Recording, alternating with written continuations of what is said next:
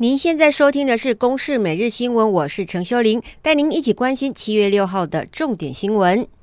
海军陆战队三号操演发生橡皮艇翻覆的意外，造成了四名官兵送医急救，其中有三个人伤势严重。继蔡姓上兵在昨天宣告不治之后，陈姓上士也在家属同意放弃急救，昨天晚间六点二十九分宣告死亡。来听听陆战队政战主任林传胜的说明。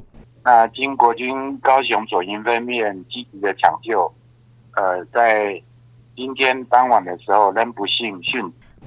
目前还有一名军官仍在加护病房和死神拔河，而遗憾的还有一名杨姓军官轻生，他是这一次联合登陆作战操演训练教官之一。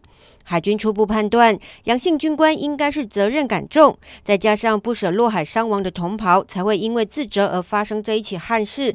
来听听海军校准部发言人、政战主任张纯义上校的说明。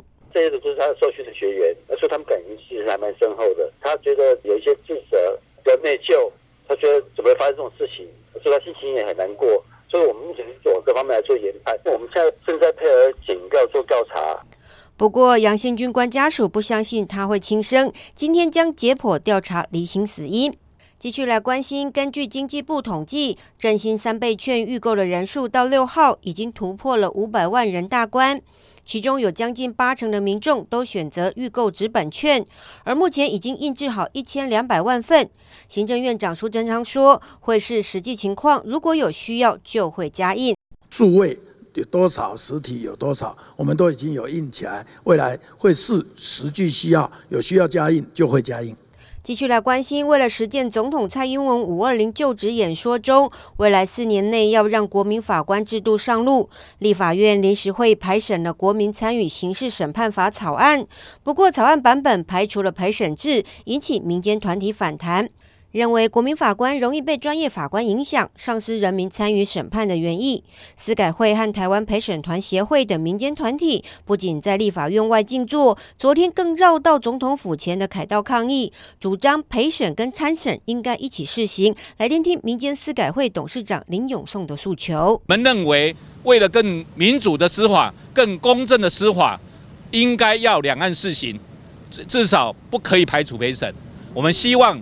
蔡英文总统要有勇气跟智慧来选择比较好的制度。上个礼拜五，朝野已经协商了九个小时，还是没有取得共识。今天将会继续协商。继续来关心日本昨天举行东京都知事选举，这一次总共有二十二个人参选，破以往纪录，而投票率百分之五十五，比上届下降了四个百分点。尽管目前东京深陷疫情反弹的阴霾，不过普遍认为现任知事小池百合子表现平稳。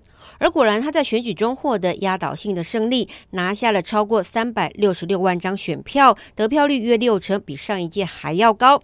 而他的胜选感言表示，防疫是第一要务，另外也再次承诺会降低明年奥运的预算。以上是由公视新闻制作，谢谢您的收听。